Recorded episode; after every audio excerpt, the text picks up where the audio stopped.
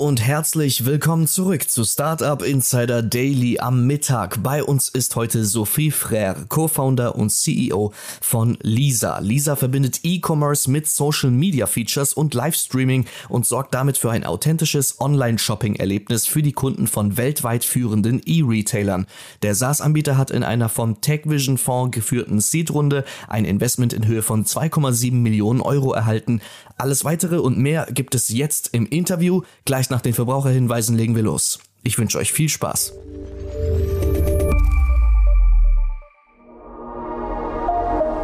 Werbung Ihr seid Female Entrepreneurs im Tech-Bereich und habt eine innovative Business-Idee? Dann aufgepasst! Xathon, der Business-Hackathon von Henkel DX Ventures, bietet euch die Plattform, um eure Early-Stage-Ideen zu verwirklichen. Erweitere dein professionelles Netzwerk, arbeite mit MentorInnen und anderen erfolgreichen GründerInnen an deinem Geschäftsmodell. Pitche vor Investoren und nutze die Chance auf ein Preisgeld von 25.000 Euro. Bewerbt euch noch bis zum 31. Juli unter henkel.com slash xathon und seid vom 1. bis zum 3. 3. September in Berlin dabei. Xathon schreibt sich übrigens X-A-T-H-O-N.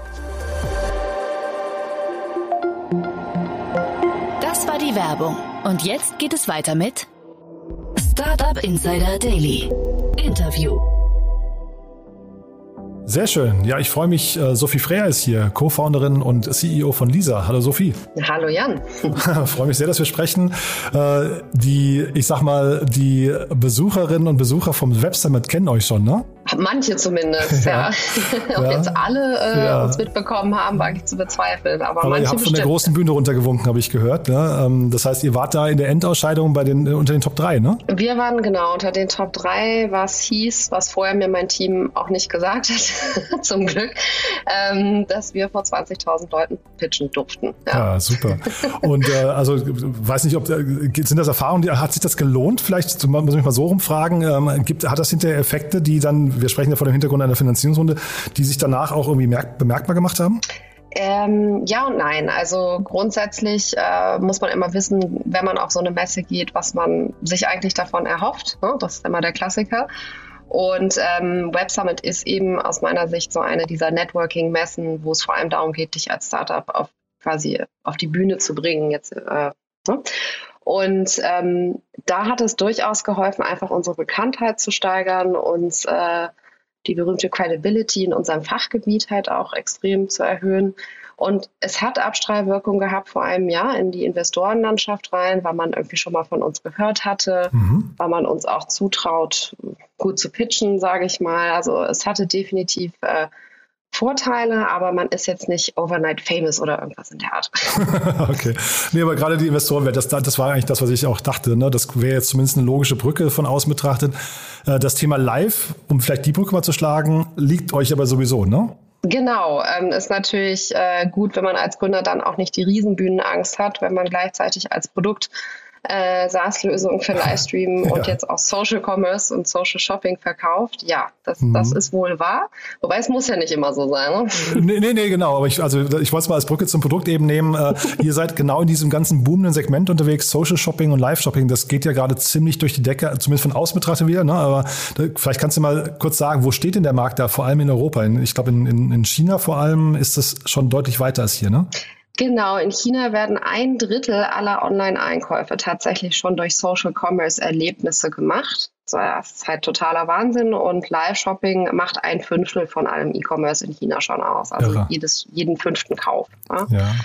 Ähm, das Interessante ist, es gibt mehrere Gründe dafür, dass es da so schnell wachsen konnte. Ähm, können wir gleich auch nochmal anreißen, aber dann kommst du ja eigentlich direkt zu der Frage, wie sieht es denn hier so aus? Mhm. Und ähm, also Coresight zum Beispiel aus Amerika prognostiziert, dass Live-Shopping allein in Amerika nächstes Jahr 25 Milliarden Dollar äh, Umsatzvolumen bringen wird.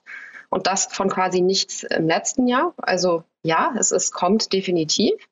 Aber, und das ist das große Aber, es gibt sehr unterschiedliche Hypothesen darüber, wie es sich hier entwickeln wird und warum. Und dann wie klassisch in einem Markt, der sich findet äh, und der in unserem Umfeld noch recht früh ist, gibt es natürlich tausend Wetten, mhm. äh, wie man glaubt, dass dieser Markt sich entwickeln wird. Und ähm, wir haben da relativ früh äh, eine Wette gesetzt und ähm, bisher können wir mit Stolz berichten, dass sich das auch bewahrheitet hat.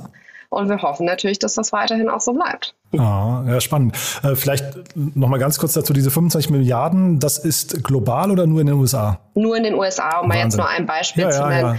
Ja. Nur für die ähm, Einordnung, ne? deswegen, weil du genau. gerade sagst, China ist sowieso schon, schon weiter. Was sind denn die, die Hauptumsatztreiber da gerade?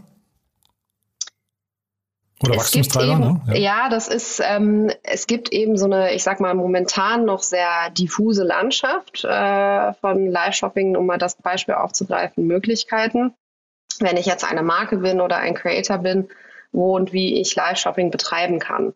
Und das ändert sich gefühlt auch alle fünf Minuten. Also wir bei Lisa haben gesagt, dass wir glauben, dass im Westen der Einzelhandel tatsächlich ähm, eine sehr, sehr große Rolle spielen wird, um das ganze Thema voranzutreiben auch in einer fast anderen Ausprägung als in China. Mhm. Und der Hauptgrund ist, dass wir glauben, dass unser E-Commerce-Ökosystem hier sehr silolastig unterwegs ist. Also um mal ein Beispiel zu nennen, äh, Meta und TikTok haben angekündigt in den letzten zwei Wochen, dass sie Live-Shopping erstmal wieder aufhören. Mhm. Jetzt könnte man natürlich sagen, oh ja, war leider nichts mit Live-Shopping im Westen. Das wäre die sehr einfache Interpretation ähm, dieser Nachricht. Aber die eigentliche, äh, wirkliche Interpretation ist, ja, sie waren damit nicht erfolgreich und warum nicht? Ähm, wenn man sich jetzt das Facebook-Beispiel aufgreift, ähm, Facebook-Shops war und ist auch zum Teil noch ein sogenanntes Closed-Loop-System. Das heißt, Facebook besteht darauf, dass wenn ich als Marke Live-Shopping bei Facebook machen will über Facebook-Shops, ich meine Produkte auch da liste.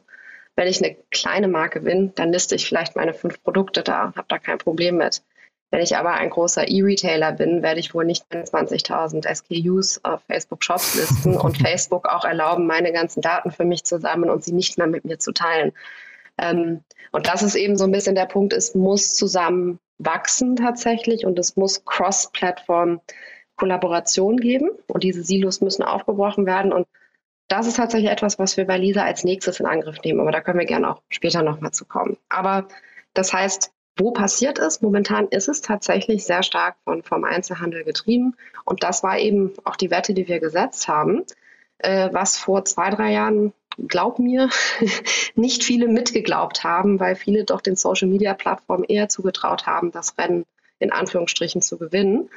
Ähm, und dem Einzelhandel es eher nicht zugetraut haben. Aber als Einzelhandelskind haben wir immer fest daran geglaubt, oder Kinder, also auch mein Mitgründer und ich, ähm, haben wir immer fest daran geglaubt, dass der Einzelhandel das schaffen wird und schaffen kann und eben im Westen der Haupttreiber sein wird. Heißt aber auch, ihr habt eine Standalone-Plattform. Das heißt, ihr seid eben nicht verbandelt mit TikTok, Meta oder mit Instagram, was weiß ich was. Das, das passiert bei euch nicht, sondern ihr seid erstmal also vielleicht kannst du mal den Prozess beschreiben, wenn du jetzt sagst, ein Einzelhändler, ich stelle mir das jetzt so vor, du hast, was ich, nehme aber vielleicht einen, einen, Fahrradhändler, ja, und der Fahrradhändler sagt einfach, ich habe hier ein Fahrrad, das muss raus, ja, und dann äh, geht er bei euch hin und sagt, ich, ich biete das jetzt an. Wie funktioniert dieser Prozess dann hinten raus? Also wir verkaufen ganz klassisch, also es ist ein B2B SaaS-Geschäftsmodell. Mhm. Das heißt, wir verkaufen Software an Einzelhändler, an Online-Shops, die diese nutzen können, um bei sich im Online-Shop diese Erlebnisse anzubieten, wie zum Beispiel Live-Shopping. Ähm, ganz klassisch. Das heißt, der Fahrradhändler würde von uns ein Produkt aussuchen. Wir haben Produkte von Plug and Play mit No-Code und No-Integration, die man wirklich in 24 Stunden oder womit man in 24 Stunden seinen eigenen Live-Shopping-Kanal im eigenen Online-Shop stehen haben kann, mhm. bis hin zu ich möchte quasi sowas wie Amazon Live für meinen Marktplatz launchen als White-Label-Lösung äh, und sogar mein eigenes Frontend entwickeln. Also so, das ist so die Breite, die wir bedienen. Aber um bei dem Fahrradhändler zu bleiben, der würde wahrscheinlich sagen, ja, ich will kein großes Risiko eingehen, ich probiere es erstmal aus. Ähm, also hat er innerhalb von einem Tag seinen eigenen Live-Shopping-Kanal bei sich im Online-Shop und kann es ausprobieren. Aber das wollte ich wissen, also im Prinzip bei sich auf dem Online-Shop. Das heißt, der, also der Einzelhändler, weil das ist ja vielleicht die erste Hürde, der Einzelhändler hat ja manchmal eben auch noch keinen Online-Shop.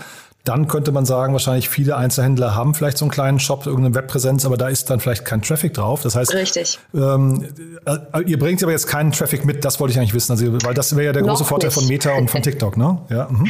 ja und nein, genau. Aber ähm, die Frage ist ja immer, das ist der Vorteil, die Reichweite. Nur wenn ich eben als Einzelhändler ähm, diese Daten ja auch nicht geteilt bekomme, und irgendwie die auch nicht wirklich abgreifen kann, dann zusätzlich jetzt noch mit der Cookie Apocalypse sozusagen, Aha macht es die Welt ja immer schwerer. Also eigentlich rücken die gerade weiter auseinander. Und wir wollen in Zukunft, oder fangen wir mal so an. Wir haben gesagt, irgendwo muss man anfangen. und wo sehen wir unsere ähm, Expertise. Und da wir als Team größtenteils aus dem Einzelhandel oder E-Commerce kommen, sprechen wir eben auch die Sprache dieser mhm. Kunden und haben gesagt, uns würde es leichter fallen, im ersten Schritt äh, an große E-Retailer äh, Lösungen zu verkaufen, weil wir einfach auch verstehen, wie die Sachen strukturiert sein müssen, auch ein Angebot strukturiert sein muss, etc., ein Produkt funktionieren muss, dass die das bei sich einfach einsetzen können und skalieren können. Ähm, und wir haben gesagt, genau zu deiner Frage, wir müssen erstmal dahin, wo schon Reichweite ist. Weil sonst ist es zu einfach zu sagen, Live-Shopping funktioniert nicht. Man muss ja erstmal beweisen, dass sowas funktioniert. Das war jetzt Schritt eins. Schritt zwei ähm, sind genau die Dinge, die du gerade angesprochen hast, sich die Frage zu stellen, wenn wir in Zukunft kleineren Marken und Einzelhändlern auch helfen wollen, wie können wir denen denn helfen, Reichweite zu bekommen? Und der erste Schritt, den wir da in die Richtung gehen, ist zum Beispiel, dass wir jetzt ein Produkt speziell für Medienplattformen und Blogs gelauncht haben, ähm, das tatsächlich headless funktioniert. Was meine ich damit? Wenn ich jetzt einen Blog habe, also keinen eigenen Online-Shop, und ich möchte aber bei mir Live-Shopping-Erlebnisse ähm, anbieten, dann möchte ich ja theoretisch, egal welches Produkt, in egal welchem Online-Shop, bei meinen Partner-Brands sozusagen taggen oder verlinken können und direkt auch shoppable machen können, ohne dass der Userfluss, wenn du so willst, abbricht. Sprich, ich gucke bei, das ist jetzt rein hypothetisch, ich gucke bei Vogue ähm, ein Live-Shopping-Event, ich klicke auf ein Produkt, das bringt mich auf die Bräuninger Produktseite, aber der Vogue-Stream folgt mir dorthin. Das heißt, ich kann einfach zurück navigieren. Ein solches Produkt haben wir gerade gelauncht, ähm, dass eben diese Cross-Platform Seamless Experience möglich ist, aber mit wirklich auch No-Code und No-Integration. Und äh, in diesem Fallbeispiel, jetzt hypothetischen, mhm. könnte Vogue trotzdem aber auch das Affiliate-Tracking haben, sprich auch die Monetarisierung sehen aus dem Ganzen. Im Umkehrschluss heißt das, wenn wir anfangen, mehr und mehr zum Beispiel Medienplattformen mit solchen Produkten äh, zu bedienen, dann können wir anfangen, ein Netzwerk zu betreiben. Das heißt, dann kann man auch wieder auf vielleicht die kleineren Creator und die kleinen Brands zu gehen und sagen, pass mal auf, ähm, hier, du kannst Live-Shopping betreiben, wir bieten dir das günstig an. Und übrigens, ähm, du kannst dir auch noch Leads zum Beispiel von den Media-Plattformen oder in Kollaboration mit diesem Blogger und mit diesem Creator holen. Das heißt, wir haben ganz, wie soll ich das, wir haben ganz spezifisch und bewusst gesagt, erst wenn wir solche Lösungen den kleineren anbieten können, macht es auch Sinn, mit den Kleinen zusammenzuarbeiten, weil wir das Hauptproblem, was sie haben, diese Leads zu generieren, sonst nicht lösen können für mhm. sie. Dieses Beispiel Bräuninger, äh, ich habe verstanden, es ist nur ein Beispiel, ne? aber ja, ähm, ja, ja. Ist, das, ist das die Größenordnung, in der ihr da denkt von, von ersten Brands? Weil ich hätte jetzt tatsächlich gedacht, ähm, und deswegen fand ich euer System, also das heißt jetzt nicht, dass es deswegen nicht charmant ist, aber ich fand gerade mhm. charmant, dass du, dass ihr eigentlich tatsächlich Du hast ja in, in, diesen kleinen Läden ganz oft Experten. Du hast ja so richtige Nerds manchmal, ne, ähm, die halt wirklich ihr, ihr Thema zum Beruf gemacht haben, ihr Hobby zum Beruf gemacht haben, ihre Leidenschaft und da irgendwie, ich weiß nicht, seit 30 Jahren einen Modellbauladen betreiben oder sowas und dann einfach jede Lok von Märklin seit 30 Jahren in- und auswendig kennen. Das ist ja gefühlt bei den Bräunigers dieser Welt oder auch bei den ganzen Elektronikketten und sowas häufig nicht der Fall. Da hast du ja eher so, ich weiß nicht mehr so, äh, temporäre ähm, äh, Gastarbeiter ist jetzt ein falscher Begriff, ne? aber Leute, die halt eben mal so, so heute mal hier so Jobhopper, ne? Ähm, ist das nicht eigentlich eine vertane Chance? Darauf will ich eigentlich hinaus? Äh, mit Sicherheit, aber der Punkt ist eben, dass man für die nur relevant sein kann, wenn man ihnen mit diesem Hauptproblem der Reichweite helfen kann. Und vorher ist man, hilft man ihnen nicht. Das ist leider auch die, ich sag mal, Lernkurve, die wir durchlaufen mussten. Wir haben das sehr schnell festgestellt. Und ähm, deswegen arbeiten wir jetzt mit Hochdruck daran, dass wir ihnen auch konkret helfen können. Mhm. Und das ist aber eben dieses Problem, dass sie neue Kunden brauchen. Und aber das Beispiel, Entschuldige, wenn ich kurz reingehe, ja. das Beispiel Vogue, was du genannt hast, das könnte doch auch für einen kleinen Händler, also sagen wir, es gibt doch bestimmt irgendwie einen. Genau äh, ich weiß nicht, ein Bastlermagazin, wo dann der, der, der ähm, äh, Märklin-Experte auch auftauchen könnte, oder? Absolut. Oder ja. eben auch kleine up-and-coming D2C-Brands, genau, ja, ja. Die, mhm. die, wo halt ähm, auch ein großer Fit wäre. Oder sagen wir mal, es ist ein Blog für, um dein Fahrradhandel-Beispiel wieder aufzugreifen, ja, genau. ein Blog äh, für Mountainbiking oder so. Und dann könnte der kleine Fahrradhändler ähm, zum Beispiel auftreten in der Live-Show von dem Blog für den Fahrradhandel oder so. Absolut, das ist genau unsere Vision. Ähm, es gibt, wir kommen ja auch, wenn du so willst, also ich komme eigentlich aus dem Großeinzelhandel. Aha, okay. und mein Mitgründer und Ehemann übrigens äh, kommt aus dem familiären, stationären Einzelhandel tatsächlich. Das liegt uns also auch sehr am Herzen, denen zu helfen. Wir wissen aber und wussten aber von vornherein, es muss eine Reihenfolge geben. Ähm, aber um das Beispiel aufzugreifen, wir arbeiten in Amerika zum Beispiel mit einer Premium-Warenhauskette äh, zusammen, die ich leider jetzt nicht benennen darf, aber was da richtig funktioniert, ist, dass die Personal Shopper, die auch übrigens seit Jahren da sind und sehr loyal dem Unternehmen ja. gegenüber sind, ähm, die kriegen quasi ihren eigenen Live-Shopping-Kanal. Das ist wieder dieses Enterprise-Produkt, das wir haben, womit das sehr, sehr einfach möglich ist, dass ich als ähm, Einzelhändler sozusagen ganz viele Zusatzkanäle schaffen kann auf günstig und schnelle Art und Weise. Und dann kann eben zum Beispiel so ein Personal Shopper auch nur 50 oder 100 seiner lokalen VIP-Kunden einladen. Ähm, und darüber kommt dann die Skalierung, ja, dass dann halt immer mehr und immer mehr Mitarbeiter so Live-Trunk-Shows, wenn du so willst, zum Beispiel machen. Das ist was sehr Persönliches. Trotzdem sind da genug Kunden dabei, dass sich das wirtschaftlich sehr schnell rechnet. Ähm, das ist, und es kostet sie nichts in der Produktion. Das bereitet der Mitarbeiter vor Ort im Geschäft vor. Ähm, das sind so die Konzepte, die wir extrem spannend finden, weil ähm, das eben das auch unterstützt, wofür wir das Ganze machen. Also wir gehen tatsächlich raus und mit den Einzelnen, mit denen wir zusammenarbeiten, sagen wir auch, ja, es macht total Sinn, dass man ganz viele unterschiedliche Live-Presenter ausprobiert zum Beispiel. Probiert einfach aus, was für eure Kunden funktioniert. Aber desto authentischer, desto besser. Sprich, wenn ihr eure eigene Community anzapfen könnt für den Content, und die das gerne machen und quasi zur Gesicht, zum Gesicht der Marke werden, dann ist das noch tausendmal besser. Und das funktioniert wirklich auch sehr gut. Aber da muss der Einzelhandel sich auch trauen. Ne, zu diesem User-Generated Content, äh, gerade im Live-Bereich, sie hinzuführen. Das ist halt auch noch jetzt so die nächste große Aufgabe für uns. Ja, und äh, aber erklär mir doch mal, also ich bin jetzt wirklich so ein, äh, also ich will jetzt nicht sagen Hasser von Teleshopping, aber ich finde find das wirklich, das ist so im, im TV genau. früher, wenn ich, wenn so ich vom Fernsehen geguckt habe, das waren immer so die wirklich die Sendungen, wo man sich immer geschämt hat, dass es sowas überhaupt gibt, ja, und, und den Kopf geschüttelt hat. Ähm, was hat denn jetzt der, der Live-Bereich im, äh, im, im Social Media oder, oder äh, generell Internetumfeld für einen Vorteil gegenüber einem normalen Video? Also warum, warum, also kriegt ihr da, erzeugt ihr da FOMO oder hat es eben diesen äh, Low-Budget-Charakter, der da dadurch, äh, also diese, diese äh, Niedrigschwelligkeit? Oder was, was ist überhaupt das Argument, warum ich jetzt nicht einfach sage, ich habe dann ein YouTube-Video und, dann, und stelle das online und habe einen Shopify-Link drunter? Äh, völlig berechtigte Frage. Wir gucken, wir haben auch shoppable Videos zum Beispiel als Produkt, wenn Aha. du so willst, im Angebot. Und das heißt, wir können sehr gut vergleichen. Äh, man sieht bei dem Live tatsächlich Conversion-Raten von bis zu 35 Prozent. Und du siehst Engagement-Raten von bis zu 90 Prozent. Aber heißt, wie kommt das? Das ist, weil es live ist. Und das klingt jetzt sehr eigenartig, ja, okay. aber in dem Moment, wo ich reinkomme Aha.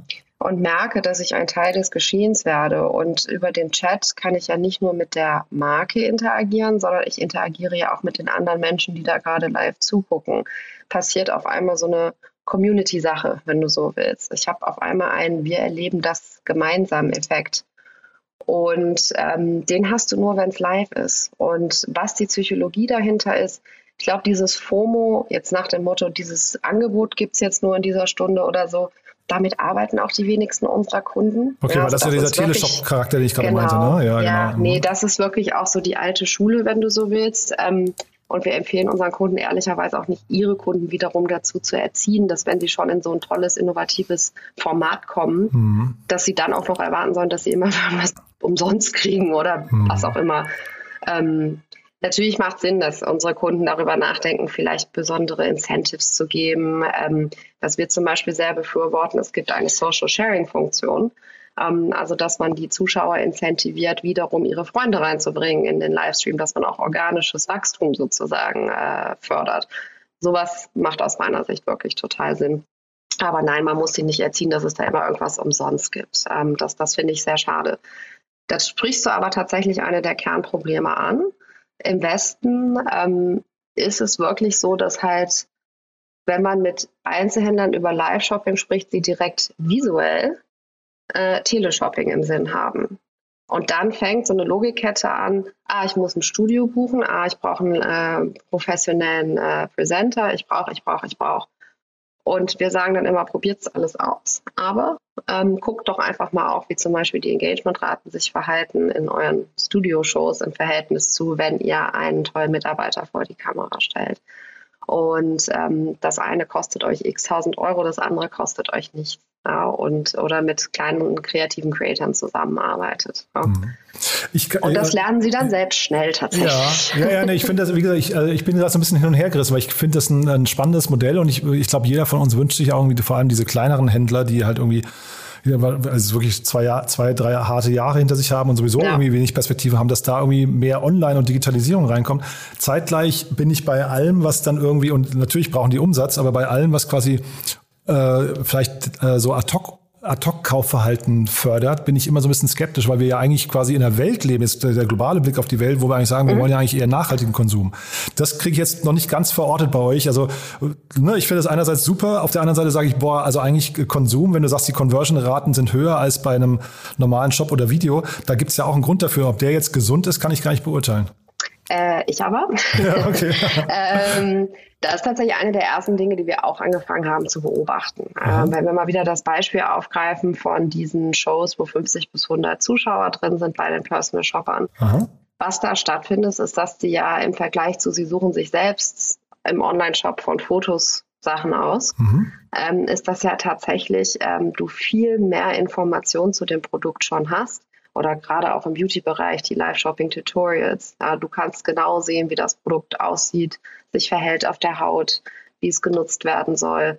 Ähm, das heißt tatsächlich, dass du bessere Einkaufsentscheidungen triffst und die Retourenquoten tatsächlich auch deutlich niedriger sind als im klassischen Online. Ah, ist das so? Weil das wäre jetzt mein nächster ja. Punkt gewesen. Also Retourenquoten hätte ich fast gesagt, das ist ja bei Ad-Hoc-Käufen oft das Problem, dass dann äh, man sich zu Hause ärgert, dass man es gekauft hat und dann irgendwie Sachen wieder zurückschickt, ne? Das bringt aber wieder dieses Element zurück von der Annahme, es ist wie Teleshopping. Dadurch, dass unsere Kunden ist ja nicht wie Teleshopping, auch so, hey, musst mhm. du jetzt mhm. sofort kaufen und ja, gibt's nur eine Stunde und keine Ahnung. Das machen unsere Kunden nicht. Es ist wirklich ein Erlebnis, das man gemeinsam hat, über das man halt ähm, etwas besser sehen und erkennen kann, wie es funktioniert oder wie man es mit anderen Sachen kombiniert oder ich kann jetzt noch nicht sagen mit wem, aber ich freue mich extrem, dass wir auch im DIY-Bereich endlich anfangen, weil ich finde, dieser Bereich ist so prädestiniert dafür, ähm, dass ich einfach viel besser mich informiert habe und ja, besser informierte Einkaufsentscheidungen treffe. Und wie du sagst, ich, ich verstehe, wo diese mh, Annahmen herkommen. Aber so entwickelt sich das nicht. Und so möchten wir auch nicht zwingen, dass es Es waren auch nur Fragen, ne? Das war ja, jetzt gar nicht Annahme im Sinne, sondern eher, eher mal versuchen, den Blick darauf irgendwie so, so, so ein bisschen zu konkretisieren und zu verstehen. Ist das, also weil, ne, wir, wir reden ja gerade über das chinesische Phänomen, wo das Ganze schon etabliert ist, ob das so gesund ist, ne? Darum, darum geht es ja eigentlich so ein bisschen. Ne? Ähm, ja.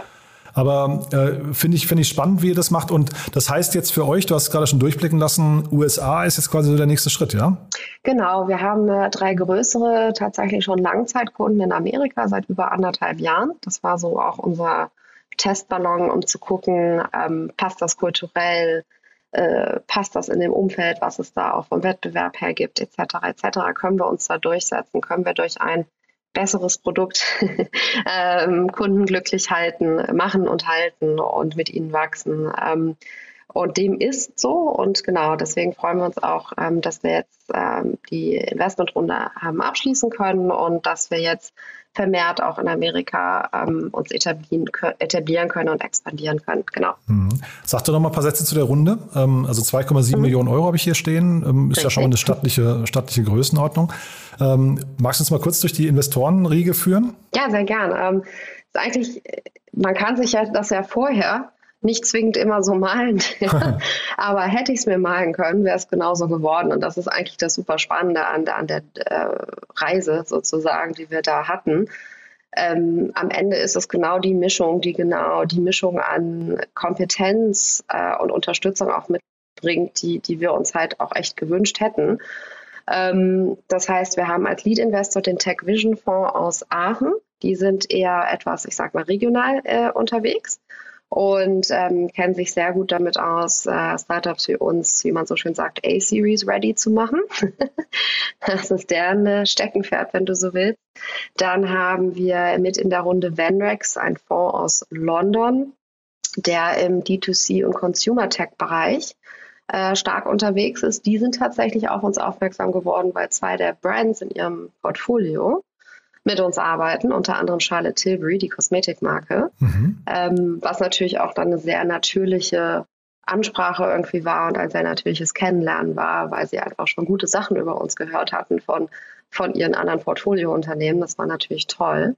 Und die haben mit dem British Fashion Council gerade zusammen einen neuen Fonds aufgesetzt und aus diesem Fonds in uns investiert worden.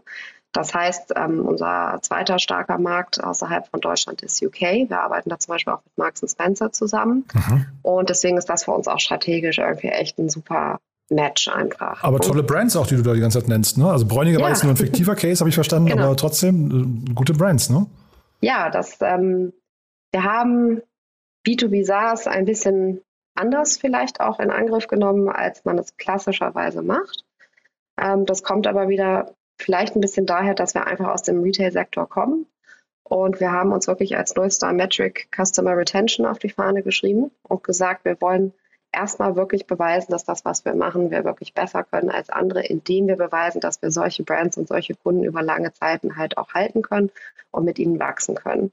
Und das Produkt wirklich zu einer Reife bringen, dass das bombenfest sitzt.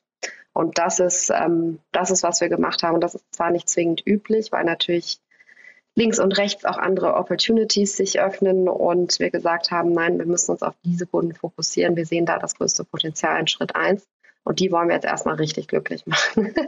und ja, so, so sind wir es angegangen. Und vielleicht noch kurz, äh, der dritte Investor, wo ich mich auch sehr freue, ist ähm, tatsächlich ein Angel-Investor, äh, Georgie Smallwood. Sie ist die CPO bei Tier. Und gleichzeitig ähm, baut sie für Excel ähm, gerade ein, als Scout sozusagen mit einen neuen Fonds auf, der in Female-led Tech Companies investieren soll. Das heißt, ähm, ja, indirekt, wenn du so willst, ähm, sie hat in uns investiert, aber aus dem Excel-Topf heraus sozusagen. Und das ist auch sehr spannend, weil sie natürlich auch eine Expertise mitbringt äh, als CPO von Tier, wie man äh, solche Unternehmen skaliert und jetzt auch Prozesse optimiert für solche Skalierung, mhm. die uns natürlich extrem hilft. Ja, total spannend. Äh, trotzdem Female-led. Jetzt komme ich nochmal zu dem, was du gerade im Zwischensatz gesagt hast. Ne? Ihr habt zu zweit gegründet, du hast mit deinem ja. Mann gegründet. Das ist ganz, äh, ganz spannend, finde ich.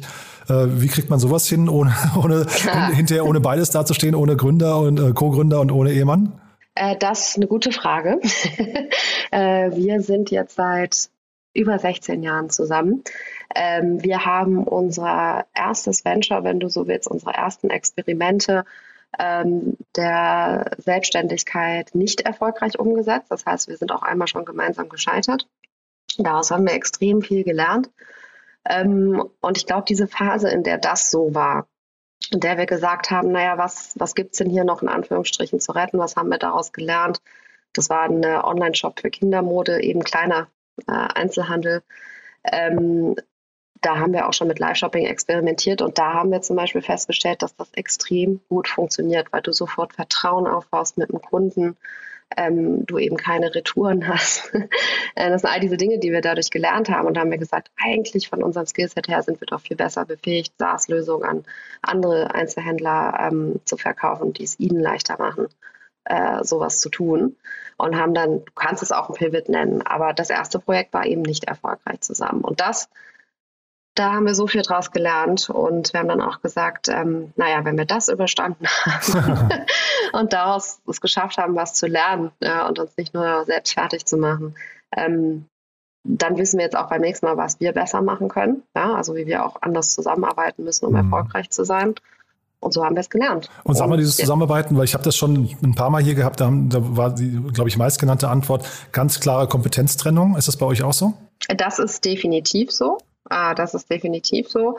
Nichtsdestotrotz, dadurch, dass wir es auch schon einmal zusammen gemacht haben, wissen wir aber auch, wo wir miteinander sprechen müssen. Ja, und das ist eigentlich auch genau, heißt genauso wichtig. Vom Tagesablauf her absolut. Ich glaube, 90 Prozent unserer Meetings sind wir nicht miteinander. Ja, also das, ähm, also es kommt kaum vor, außer eben bei den Team-Meetings, dass wir aufeinandertreffen, wenn du so willst. Ähm, und das ist auch total richtig, dass jeder seinen Bereich hat, sein Team hat, seine Accountability hat. das ist sehr, sehr wichtig, das stimmt. Ähm, auf der anderen Seite, ähm, ich glaube, dass Paare, wo einer gründet, es viel schwerer haben, weil du nie den anderen verstehst, warum er bis okay. nachts um drei noch da sitzt. Und äh, ich, ich glaube tatsächlich als, als Gründerpaar, was dann auch noch das Gleiche macht, ja, hast du den riesen Vorteil. Ich würde ihn nie fragen, warum man nachts bis zwei noch da sitzt und was macht und mich auch nie beschweren. Und andersrum auch nicht. Und ähm, das, das hat einen riesen Vorteil auch. Man versteht einfach, warum der andere das tut. Mhm. Du, dann sag doch vielleicht zum Schluss nochmal ganz kurz, äh, nächste Schritt jetzt bei euch oder langfristige, äh, wenn wir jetzt, ich sag mal, in ein, zwei Jahren nochmal sprechen würden, wo steht ihr da? In ein, zwei Jahren erhoffe ich mir, dass wir auch kleinen äh, Einzelhändlern und Marken helfen können, weil wir dieses Ökosystem, was wir die Social Commerce Cloud bei uns nennen, gebaut haben. Und weil wir es geschafft haben, Konnektoren zum Beispiel, wie du sagtest, zwischen Social Media, Media und Einzelhändlern und Creator-Plattformen äh, gebaut zu haben, damit eben alle wirklich daran partizipieren können. Das ist unsere Vision für die Zukunft und ich hoffe, dass, wenn wir das nächste Mal sprechen, dass wir da schon einen ganzen Schritt weiter sind. But there is one more thing. One More Thing wird präsentiert von OMR Reviews. Finde die richtige Software für dein Business. Dann auf diesem Weg erstmal viel Erfolg. Äh, und jetzt als letzte Frage noch, wie immer, wir haben ja eine Kooperation mit OMR Reviews und ja, deswegen bitten wir jeden hier nochmal ein Lieblingstool vorzustellen oder ein Tool, mit dem Sie gerne arbeiten mhm. und bin sehr gespannt, was du mitgebracht hast. Ich habe mitgebracht ValueWorks, ähm, ein kleines auch Startup, also von Startup zu Startup äh, aus Karlsruhe kommen die. Und wir gucken uns die gerade an. Also wir fangen gerade erst an, mit ihnen zusammenzuarbeiten. Aber von dem, was ich bisher gesehen habe, bin ich sehr begeistert.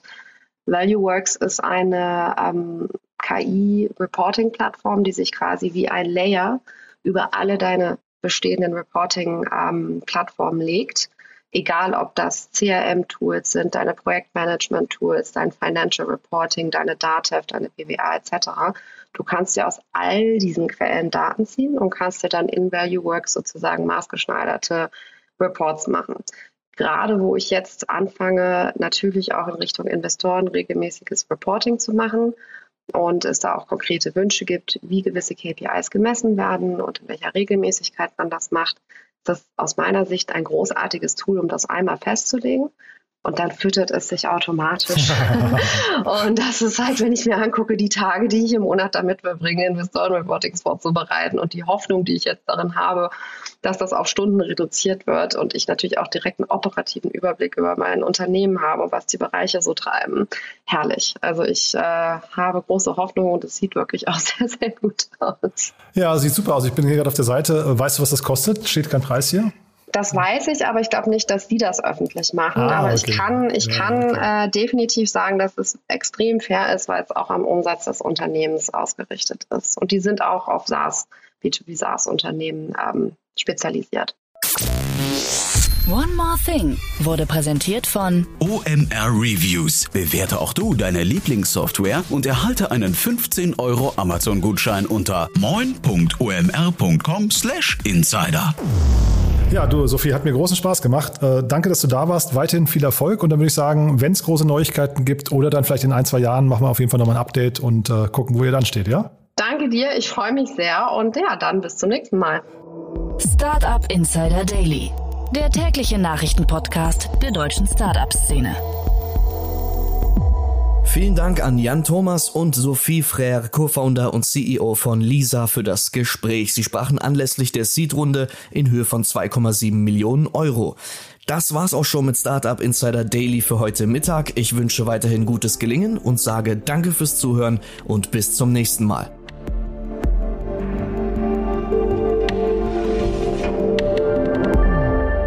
Das war Startup Insider Daily, der tägliche Podcast der deutschen Startup-Szene. Falls dir der Podcast gefallen hat, gib uns doch bitte 5 Sterne bei Apple Podcast und hinterlasse eine kurze Rezension. Damit hilfst du uns, diesen Podcast bekannter zu machen. Und natürlich freuen wir uns, wenn du deinen Freunden, Bekannten und Kollegen von diesem Podcast erzählst. Abonniere Startup Insider Daily noch heute auf Spotify, Apple Podcast oder Amazon Music oder in deiner Lieblings-Audio-App.